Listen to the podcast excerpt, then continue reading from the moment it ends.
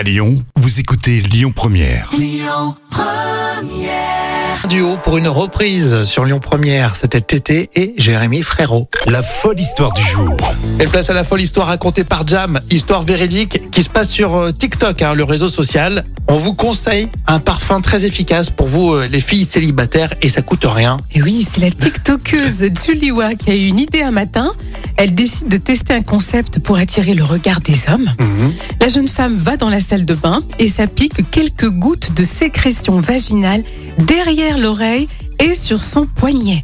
Et elle va ensuite au boulot et à la fin de la journée, Julie Wa est surprise de faire ce bilan.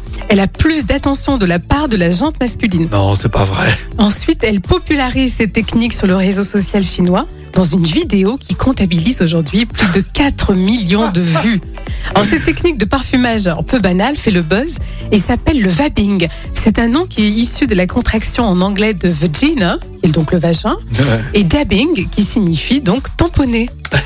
Tu fais du vabbing, Euh, non, franchement, moi je préfère Yves Saint Laurent, je, je préfère voilà, des vrais parfumeurs. le savon de Marseille aussi, c'est pas mal, hein, ça coûte moins cher en ce Euh, moment. Oui, c'est vrai, tu as raison. Et moi, je pense aux pauvres, aux pauvres garçons, les hommes qui tombent dans le piège. Ah. Mais quand même, Puisqu'on est manipulé. Oui, et puis ça, ça fait un côté primitif quand même. Moi, je trouve que c'est pas très très glamour non plus, quoi. C'est surtout très sale. Ah, carrément, mais carrément. Oh. On continue avec Florent Pagny, c'est même pour tout de suite sur Lyon Première. Écoutez votre radio Lyon Première en direct sur l'application Lyon Première, lyonpremière.fr et bien sûr à Lyon sur 90.2 FM et en DAB+.